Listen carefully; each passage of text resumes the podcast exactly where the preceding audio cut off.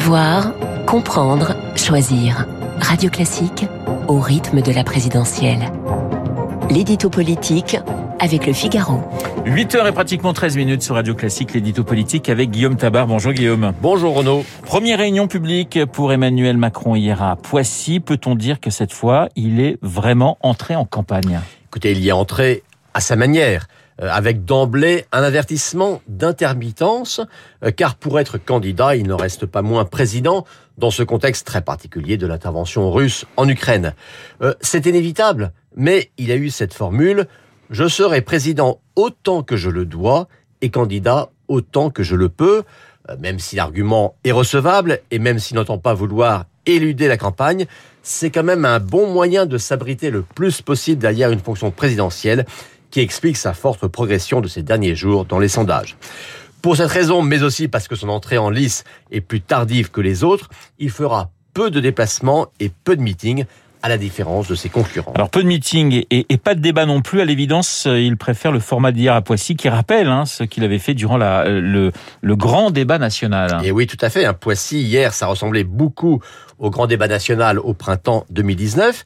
Un genre qu'il affectionne, un genre qui avait marqué les esprits et qui lui avait réussi.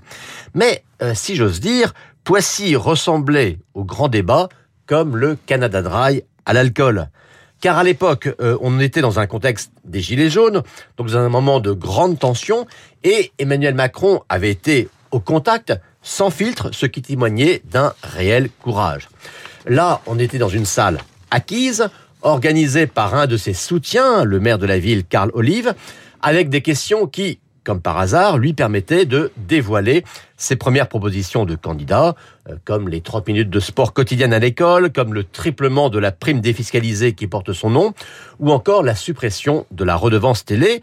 Euh, redevance télé qu'il faudra quand même bien compenser, puisque contrairement à Éric Zemmour ou Marine Le Pen, qui prônent aussi la suppression de la redevance, eh bien lui, il ne parle pas de privatisation de l'audiovisuel public. Bref, en matière de prise de risque, l'opération Poissy était quand même très bien contrôlée. Quand Macron dit que dans un meeting, on ne parle qu'à des convaincus, c'est vrai, mais là non plus, on n'était pas vraiment dans le contact direct et contradictoire. Et donc, Guillaume, pas de débat d'avant le, le, premier tour avec les autres candidats. Comment expliquer ce refus? Alors d'abord, ce refus n'est pas une surprise. Si ses lieutenants l'avaient laissé entendre à de nombreuses reprises, mais là, c'est Emmanuel Macron qui le dit lui-même, donc cela devient une décision. Euh, son argument, c'est de dire que jamais un président sortant n'avait fait de débat avant le premier tour, ni De Gaulle, ni Giscard, ni Mitterrand, ni Chirac, ni Sarkozy. Ce qui est vrai, ce qui est vrai, mais à un détail près, c'est que jamais avant 2017, il n'y avait eu de débat d'avant le premier tour. Donc, par son refus, il est faux de dire que Macron s'inscrit dans une jurisprudence. En fait, il entend garder dans cette campagne une forme de privilège présidentiel. Alors bien sûr, débattre, c'est valoriser ses concurrents dont certains ne pèsent guère, mais refuser de débattre, c'est malgré tout éluder en partie la campagne, ce qu'il prétend, justement ne pas vouloir faire. L'édito politique signé Guillaume Tabar.